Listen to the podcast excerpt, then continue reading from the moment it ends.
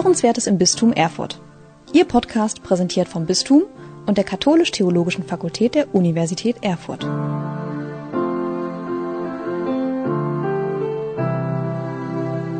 Liebe Hörerinnen und Hörer in unserem Podcast Hörenswertes im Bistum Erfurt. Heute sind wir zusammen in einer neuen Folge zum Thema Ökologie. Ich bin Matthias Hülfenhaus, arbeite hier im Ordinariat in Erfurt und meine Gesprächspartnerin heute ist Annegret Rode aus dem Seelsorgeamt. Einen schönen guten Tag, hallo. Wir sind bei drei Themen, mit denen sich das Seelsorgeamt beschäftigt hat. Dazu gehören Katechese, Digitalität und Ökologie. Und Ökologie, liebe Annegret, das ist dein Thema geworden. Warum beschäftigt sich denn Kirche, warum beschäftigt sich das Seelsorgeamt mit dem Thema Ökologie? Also alle drei Themen sind einfach Themen, die Menschen gerade am Herzen liegen, die in der Zeit liegen, die behandelt werden müssen. Und Ökologie ist einfach ja ein Querschnittsthema, die Bewahrung der Schöpfung, Gerechtigkeit ist damit verbunden. Ja, das sind einfach Themen, die die gesamte Gesellschaft bewegen und damit natürlich auch die Kirche. Gibt es natürlich viele Themen, die die gesamte Gesellschaft beschäftigen. Corona zählt dazu oder zählt auch vielleicht noch dazu und äh, andere Themen äh, auch. Warum jetzt Ökologie, das so ein zentrales Thema fürs Seelsorgeamt? In dem Wort Ökologie steckt ja das Wort Oikos, also das Haus. Und Papst Franziskus hat die vielbeachtete Enzyklika herausgebracht, Laudato Si, die Sorge um das gemeinsame Haus als kollektive Aufgabe für die gesamte Gesellschaft. Und schon 1998, das ist schon eine ganze Weile her, haben die deutschen Bischöfe für die Kirche festgehalten, dass die gegenwärtige ökologische Krise, die wir erleben, und die gesellschaftliche Suche nach einer Neuorientierung ja einfach Zeichen unserer Zeit sind. Wir suchen nach menschenwürdigen Lebensbedingungen für die jetzige Generation, aber vor allen Dingen für die künftige Generation. Und alle Themen, die Menschen in ihrer Existenz betreffen, können für Kirche keine Randthemen sein, sondern gehören ganz wesentlich zu ihrer Sendung, zu ihrem Auftrag.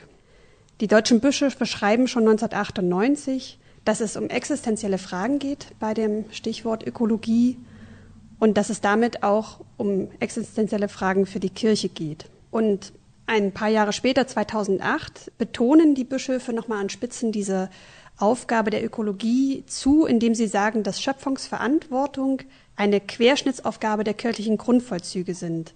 Das heißt, hier wird die Verantwortung für die Schöpfung im Selbstverständnis der Kirche als grundlegender Teil des pastoralen Auftrags verankert. Hört sich jetzt vielleicht kompliziert an, aber die Schöpfung ist unsere Lebensgrundlage. Und wenn wir uns nicht gut um unsere Lebensgrundlage kümmern, ja, dann. Brauchen wir keine Kirche mehr, wenn es keine Erde gibt, ja? Ja, also mir ist wichtig zu sagen, dass Schöpfungsverantwortung kein Parallelthema oder ein Thema ist, was heute mal auftaucht, sondern dass es wirklich die Grundlage ist. Es geht um die Existenz des Menschen. Wir sind die erste Generation, die sich wirklich Gedanken darüber machen muss, was wir, was für eine Welt wir der nächsten Generation hinterlassen. Wir haben einen verbrauchenden Umgang mit dieser Erde, mit dieser Welt. Und in, im biblischen Auftrag steht schon drin, ja, macht euch die Erde untertan, heißt aber nicht, ähm, verbraucht sie und, ähm, sondern das heißt, gestaltet sie, gebraucht sie und zwar so, ja, dass man dieses Geschenk, was wir erhalten haben, auch weitergeben können. Mhm. Und ja, wir erleben vielfach, dass der Klimawandel, ich glaube, ich brauche das nicht zu erzählen. Also die Forscher, die Wissenschaftler reden davon seit Jahren, wie, ja, an welchem Punkt wir eigentlich gerade stehen und welche Veränderungen eigentlich nötig werden, damit auch zukünftige Generationen gut leben können. Ja, wir sitzen heute hier im Juni zusammen bei so einem heißen Wetter. Da kann man ein bisschen erahnen, wie das werden kann, wenn die Klimaerwärmung noch weiter zunimmt. Ja. Ähm, und ich spüre in deiner Antwort, das ist etwas, was dich richtig emotional angeht, dieses Thema. Ist das der Grund dafür, dass du dich für diese Arbeitsgruppe entschieden hast? Denn ähm, ich bin einer zum Beispiel, der das Thema Digitalität sehr spannend findet. Ich könnte mich da gut reingeben. Was hat für dich den Ausschlag denn gegeben, äh, dieses Thema Ökologie zu wählen? Ja, tatsächlich beschäftigt mich schon sehr lange die Frage, wie Nachfolge heutzutage aussieht. Also es wird jetzt sehr fromm, aber wie geht christlich Leben im Alltag? Und zu dieser Frage kommt mir eine zweite Frage in den Sinn, nämlich wer ist mein Nächster? Das ist eine Frage aus dem Lukasevangelium, die Jesus gestellt wird. Und Jesus antwortet daraufhin mit diesem Gleichnis vom barmherzigen Samariter, wo eigentlich ein Halbtoter am Wegesrand liegt und zwei Leute vorbeilaufen und dann kommt ein völlig Fremder und hilft demjenigen. Da steckt für mich die Frage nach der Nächstenliebe drin. Und ich lebe in einer globalisierten Welt, also ich kann überall hinreisen, ich kann morgens am Frühstückstisch den Kaffee aus, ja, also mein Frühstückstisch ist praktisch schon kontinental gedeckt. Und da habe ich so, bin ich davon überzeugt, dass wir auch das, was wir unter Nächstenliebe verstehen, dass wir das weiterfassen müssen. Wer ist mein Nächster? Ist vielleicht, also mein Nächster ist nicht mehr derjenige, der mir unmittelbar am Wegesrand begegnet oder in der Stadt. In einer globalisierten Welt glaube ich, dass mein Nächster ziemlich viel weiter weg wohnt und dass aber die Sorge um meinen Nächsten sich in meinem Verhalten hier bei mir ganz konkret vor Ort niederschlägt. Mhm. Was meine ich damit? Wenn ich einkaufen gehe, mir ein neues T-Shirt hole, dann entscheide ich an der Kasse auch mit darüber, wie es meinem Nächsten beispielsweise in Indien oder in Bangladesch geht. Einfach da, dort, wo die Kleidung genäht wird. Und das lässt sich ja beliebig fortsetzen. Der Kaffee, die Schokolade, alle Produkte, die im Prinzip nicht hier in Europa oder in Deutschland hergestellt werden, werden global produziert von Menschen, die teilweise einfach nicht dafür entlohnt werden, die unter schlechten Arbeitsbedingungen leben, ja, und im Prinzip die Kosten dafür tragen, dass ich hier so günstig einkaufen kann. Hm, das wäre jetzt sowas, was ich als Einzelner tun kann. Ne? Also und dazu muss ich nicht mal Christ sein.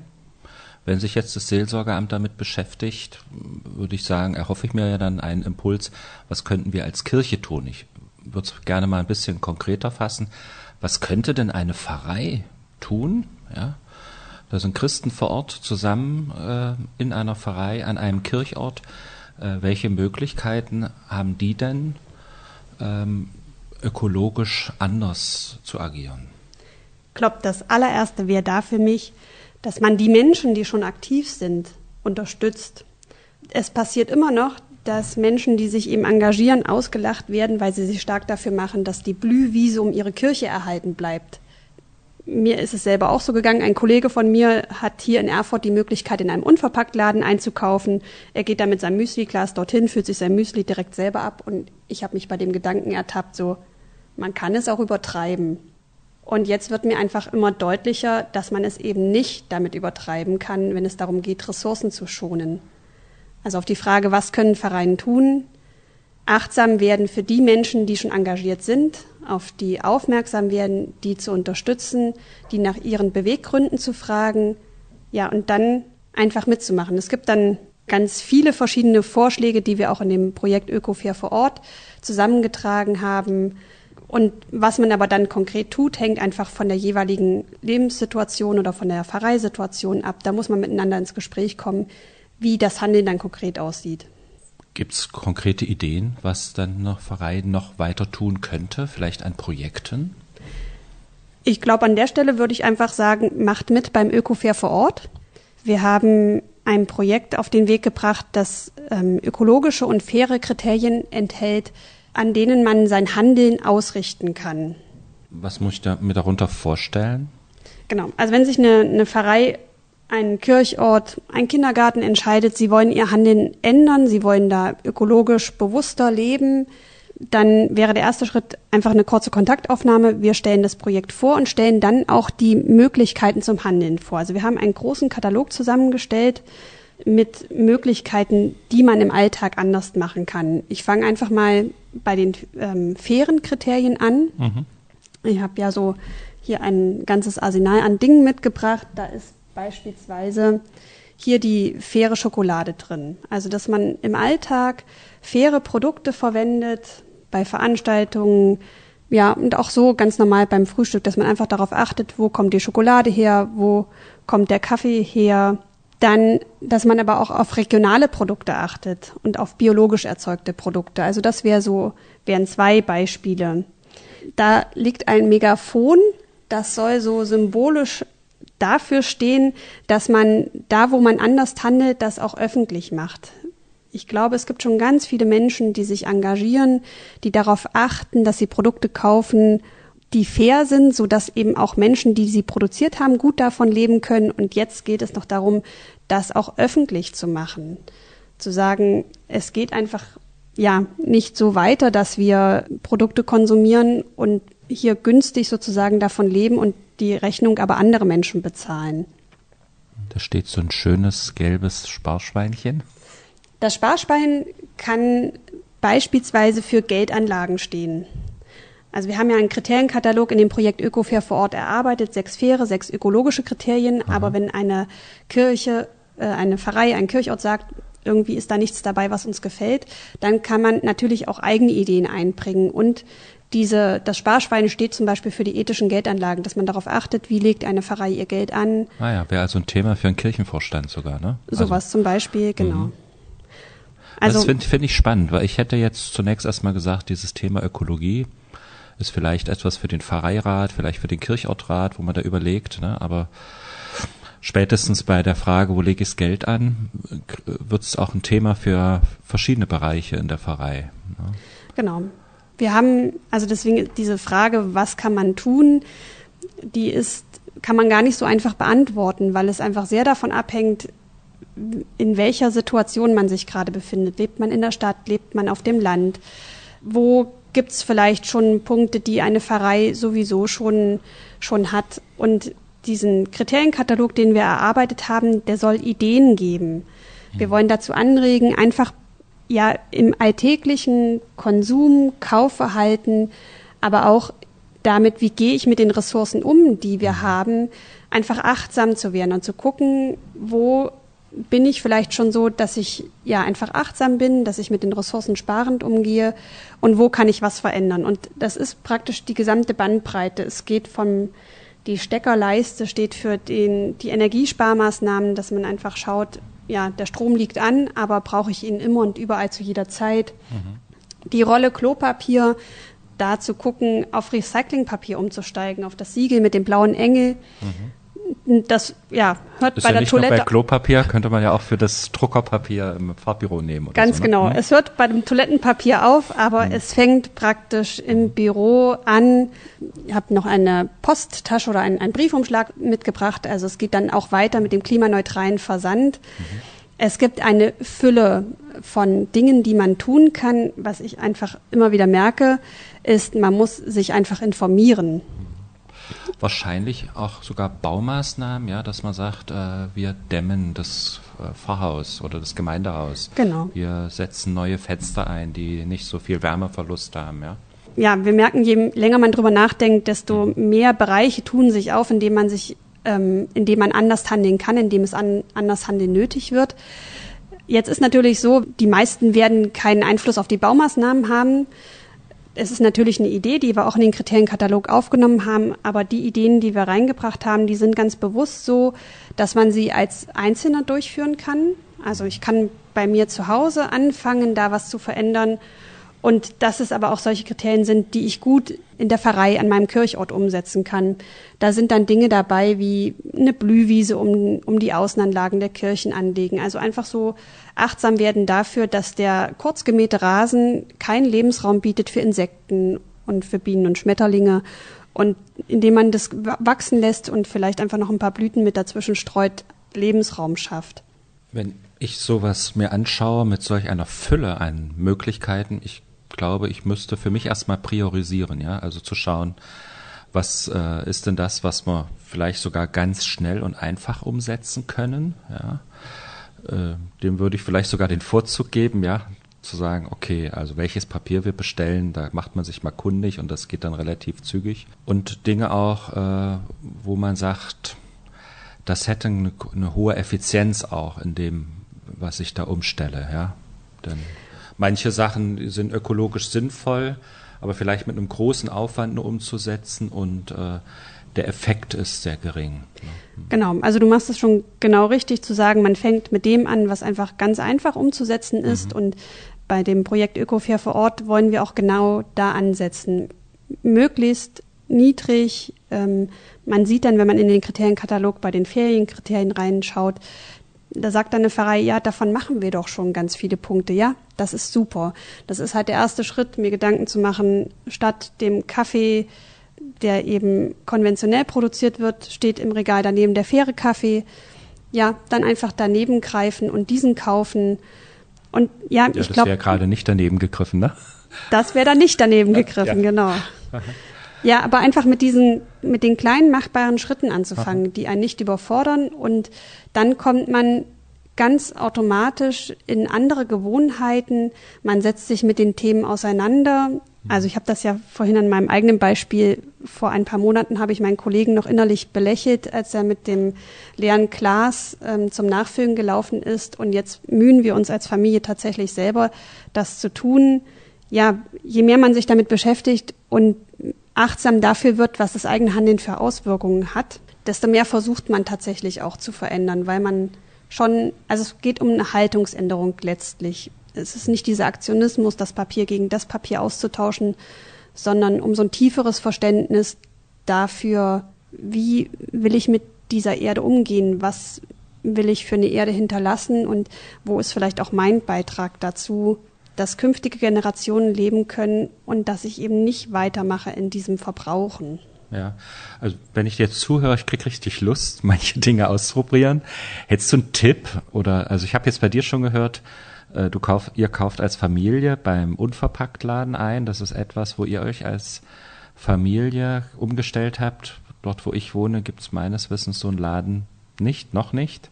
Gibt es andere Ideen, wo du sagst, als Familie oder auch äh, als Hausstand, das ist etwas, was man relativ schnell und einfach sich ähm, überlegen kann, ändern kann? Da will ich nochmal auf unser Projekt Ökofair vor Ort zurückkommen. Der erste Punkt ist, wenn, wenn sich jemand entscheidet, anders zu handeln, dass wir dann gemeinsam uns an einen Tisch setzen und erstmal so schauen, wie ist denn die Situation? Weil du hast es gesagt, genau bei uns zu Hause gibt es das eben nicht, so ein unverpackt Laden. Mhm. Und da ist dann ganz schnell auch so eine Frustration da zu sagen, ja, das, was bei denen funktioniert, funktioniert bei uns aber nicht. Ja, genau. Mhm. Wenn jemand anders sagen will, wir möchten gern etwas anderes tun, dann ist der erste Schritt, wir kommen, setzen uns hin, überlegen gemeinsam, was gibt's denn hier für Möglichkeiten. Im Gespräch entdeckt man dann vielleicht, ja, was hier vor Ort möglich ist wenn ich an die Dörfer denke, dann kann man da vielleicht einfach beim, beim Fleischer einkaufen, wo man weiß, wo, wie die ähm, Tiere produziert werden. Oder wenn ich dann weiter an den Grill jetzt im Sommer denke, dann da mal gucken, ob es für jeden zwei oder drei Bratwürstchen sein müssen oder ob man da einfach auch ja den Fleischanteil reduzieren kann und noch Gemüse beispielsweise drauflegen kann. Also es geht so ein bisschen darum zu schauen, wo möchte ich eigene Schwerpunkte legen im fairen Bereich und mhm. im ökologischen Bereich. Und da möglichst bei sich selber anzufangen, ja, weil man kennt das selber, wenn man irgendwelche Dinge sich vornimmt, die gar nicht zu einem passen, dann hält man das vielleicht zwei Wochen durch und dann fällt man in seine alten Gewohnheiten zurück. Ja, du hast gefragt, was man jetzt konkret als Familie tun kann.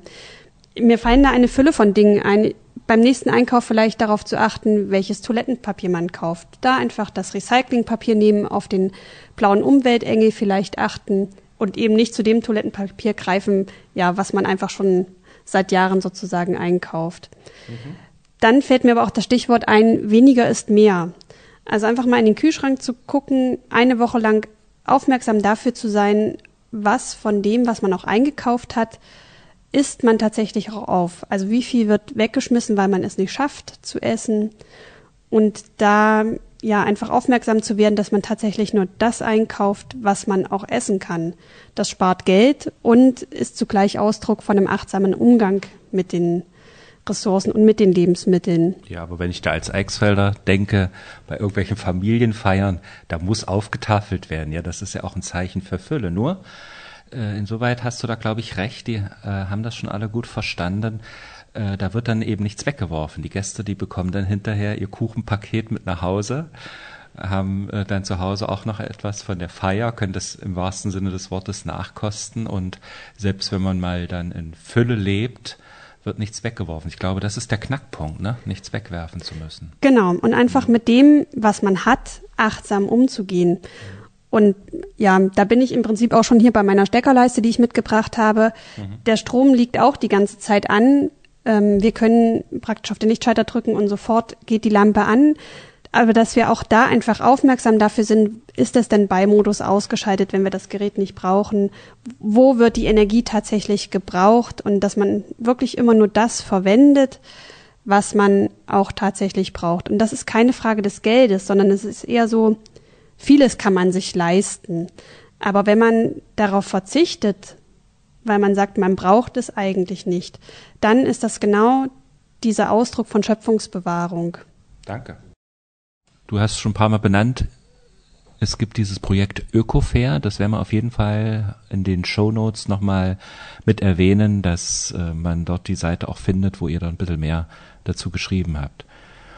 Vielen Dank für die Anregung. Ich hätte jetzt Lust aufzustehen und zu sagen, los geht's, der Wocheneinkauf steht an. Ich wünsche euch gutes Gelingen mit eurer Auftaktveranstaltung auf dem Hülfensberg. Und wenn diese Folge hier gesendet wird, dann ist die schon Geschichte und ich kann nur hoffen, dass dann dort schon erste Impulse äh, davon ausgegangen sind.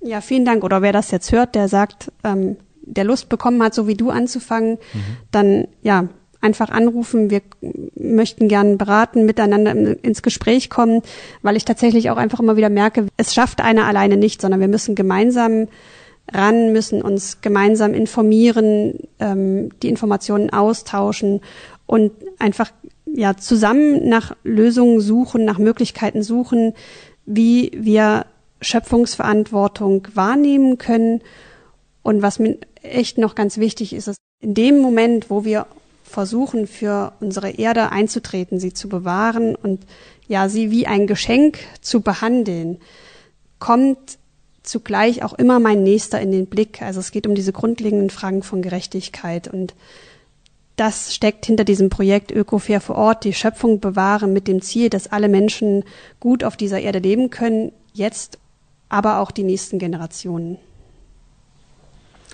Vielen Dank für das Gespräch. Danke sehr.